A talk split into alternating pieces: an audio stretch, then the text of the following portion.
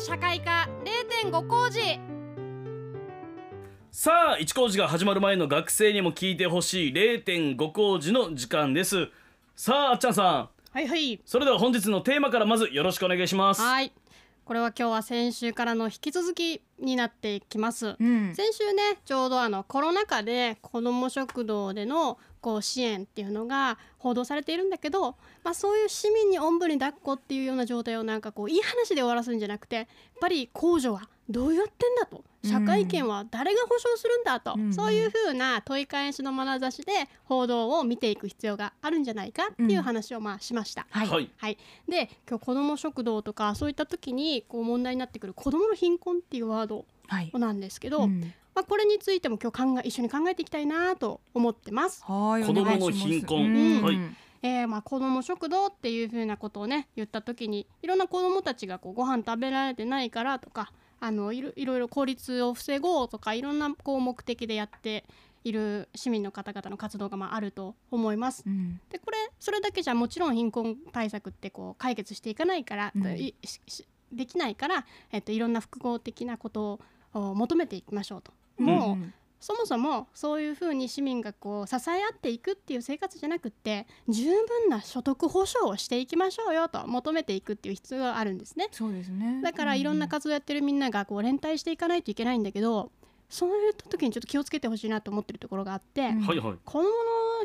ために連帯しましょうみたいになると子どもの貧困っていうだけで子どもの問題にされがちで、その親の状態とか、えー、と親が働いていないっていうこ状態だったりとかうん。働けない状態とか、まあ、障害を持っているとか、いろんなこう制約がある中で子どもを育てているっていうことに対してバッシングが起きやすくなっちゃう。うんう懸念が、ううんん。ありますね。でそれでですね。子どもの貧困っていうふうに言っちゃうとその親のこともそうだしじゃあはた子供を産んでいないけれども別に大人いっぱいいるわけですよ。独身世帯もね。そうですね。でそういう人たちのしんどさの問題みたいなことは全部忘れちゃう。それは大人だから、みんな自分で選んだ将来設計でしょ？だから今そうなっちゃうんでしょ？っていうようなことになりがちになっちゃうんですよね。うん。うんだから全体の問題が貧しくなっているって今日日経新聞でもこう形形状になっていくっていうああのあエルファアルファ刑事経済ですね。うん。アルファベットのの形に、まあ富裕層はどんどん伸びて、はい。貧困層はどんどん、えー、所得が下がってというそグラフがありましたけど、うん、そういう状況があることを忘れてしまってその何かこうかわいそうなもん状態にある世帯だけが問題でその問題を取り除きさえすれば、自分たちの生活に何ら関係のないような、まあ、そんな風な誤解を生んでしまうようなトリックがあるんじゃないかって思ってるんです。うんうん。それでね今日まあそんな話したいんだけど今日ねあの土曜日の紙面に河野大臣河野太郎沖縄担当相が沖縄の日本復帰49年にこう関するインタビューで、うんはいこれ琉球新報さんも沖縄タイムズさんも取り上げてるんだけど沖縄の子どもの貧困率が高い理由の一つとして10代の妊娠率の高さが挙げられると。で若いうちに妊娠が引き金になっているからいかに若い人の妊娠率を下げるかっていうことをまあ言っていてだからその母子世帯の発生を抑えることを重要視しそういった教育を特化していくっていうことにまあ方向性にね、うん。あのか 必要なんじゃないかっていう発言をしてるんですね。うん。まあ、これに対してもちろん支援者らはね、えーいやいやそんな事実認識ちょっと甘いんじゃないんですかっていうふうなコメントをね、うん。寄せてるんですけど、はい、はい。まあ、見出しは認識浅い支援者反発っていうふうに書かれてるんですがいや反発じゃないんですよもう,、うん。もうこれ河野大臣の発言は半分ヘイト、うん。うん。こうやって若い子どもたちにこうなんかこうあなたたちが無責任に何も考えず無計画にやった結果今の貧困状態をうん。呼び起こしてるんでしょと、うん。まあ、そういうふうな発言だわけですよ。うん。はいはい。あの他市なんですけれども琉球新報を見てみるとこの中ではあの河野大臣が性教育みたいなものをちゃんとやってある程度責任が持てる家庭づくりというのを沖縄の若い人に徹底していく必要があるとまるでね、こう教育を施す側です私はみたいな感じの発言もあったということで、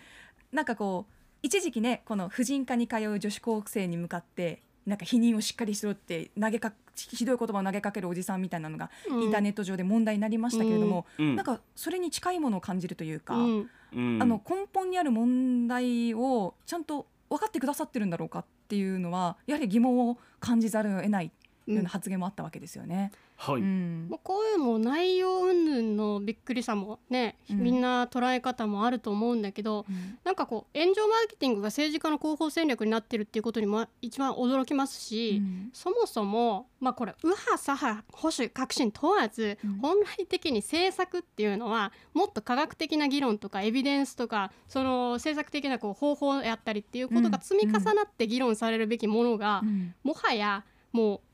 お気持ちどころかこれもう願望なんですよ。うん。もう自分が先祖代々積まれてきた札束の上にこの今の社会的地位の達成があるっていうことをうん。完全に自分の将来選択の自分の正しい計画とうん。その競争に勝ち上がったことによって自分が勝ち取ったものだと、うんうん。そういうふうに認識をされている、うん。それが正しいことだというふうに思いたい、うん。そういう願望から生まれる発言であってこれは政策の論争になり得ない話をこういう沖縄復帰49年のインタビューで政策のようにして語っていくっていうことには非常に問題があるんですよね。うん。うんうんでこれ本当に受けてちょっと怒りに近い感情を抱いた方本当にたくさんいらっしゃると思うんですよね。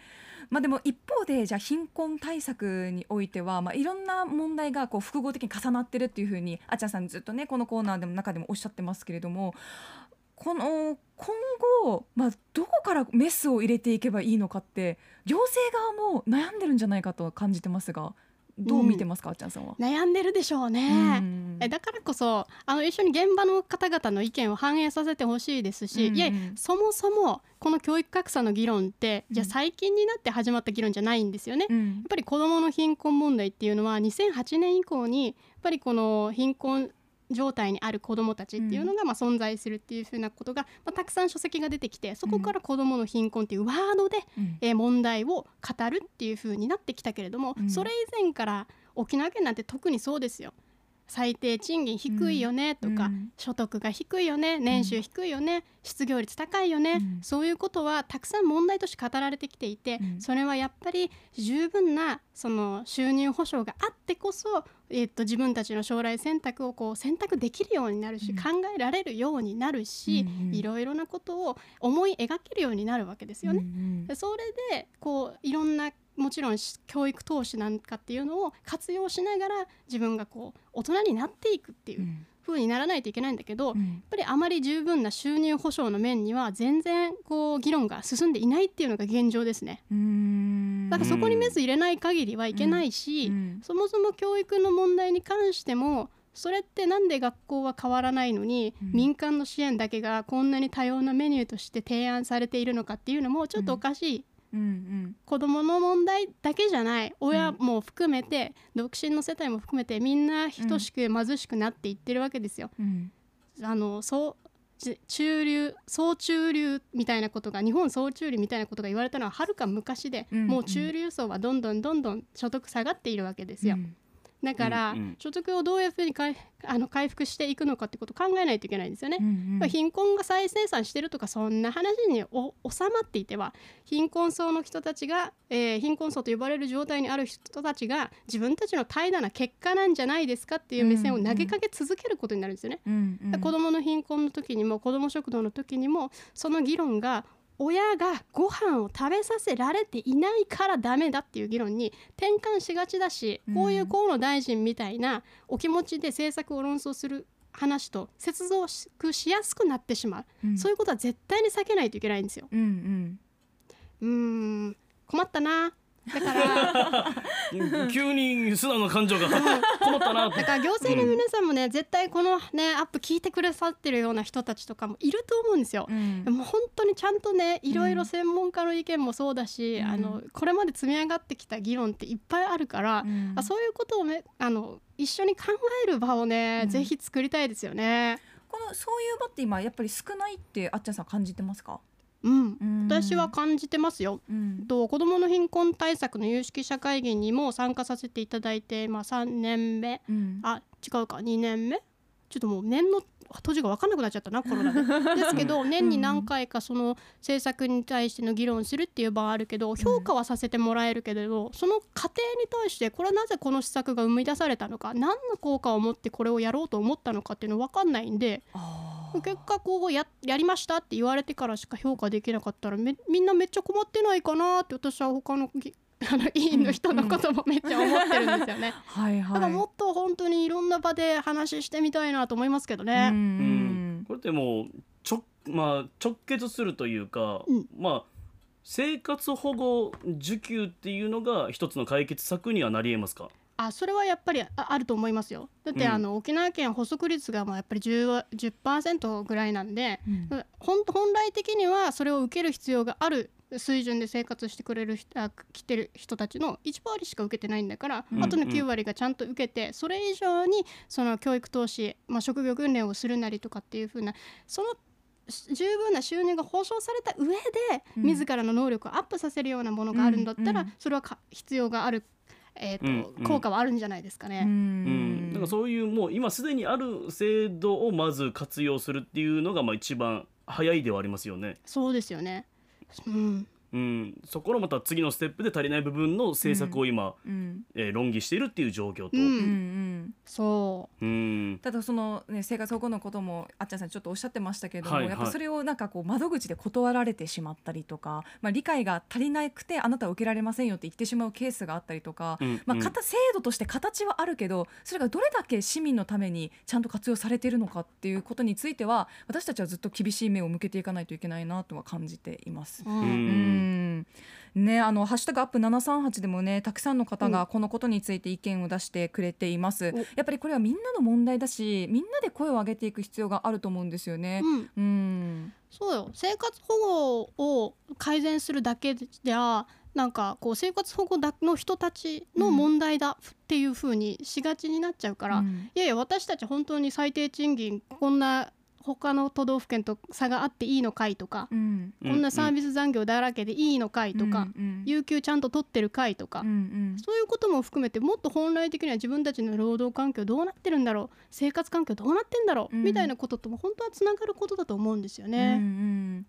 あなんか最近はこう自己責任論っていう言葉だったりとか自助自助共助っていう言葉が渦巻いてますけれども、まあ、本来は公助っていうのがちゃんと整えられているべきでそこで自分の人生設計をしていったりこの国に生きてどういうふうに自分の人生を組み立てていこうかなってやるわけなのでやっぱりそこに関しては、まあ、どうせ届かないんじゃないかななのではなくて、うん。やっぱり私もそうだしあなたもみんなで言っていくことは言っていこうっていうそことですよね。うん自分が働きやすい時周りもきっと働きやすくするよ。うん、えこちらルドルフ2006で資産。沖縄でも自助自助という方が多いですよね。それなら税金取るなと言いたいですよと、えー、一人ぼっちのトラベラーさん。若くてもしっかり育ててる親御さんもいるからなと、えーむしろ私の周りには若くで結婚した人多いけどみんな立派に子育てしてるよとか、うん。まあいろいろね、うん。来てますね、えー、芝浜マックスさん家賃と光熱水費の行政支援だろうな、うんうん。とかね。はい。はい、さまざまな意見寄せられてます。うん。この問題はねし三部作とおっしゃっていましたけれど、まあ、ずっと引き続き続く問題ですので、はい。また一緒に考えていきましょう。ははい。あっちゃんの月曜社会科0.5工事来週もあなたの出席をお待ちしております。あっちゃんさんありがとうございました。ありがとうございました。アップのポッドキャスト最後までお聞きいただきありがとうございました。生放送は平日朝7時から。FM921 AM738 RBC アイラジオ。県外からはラジコでお楽しみください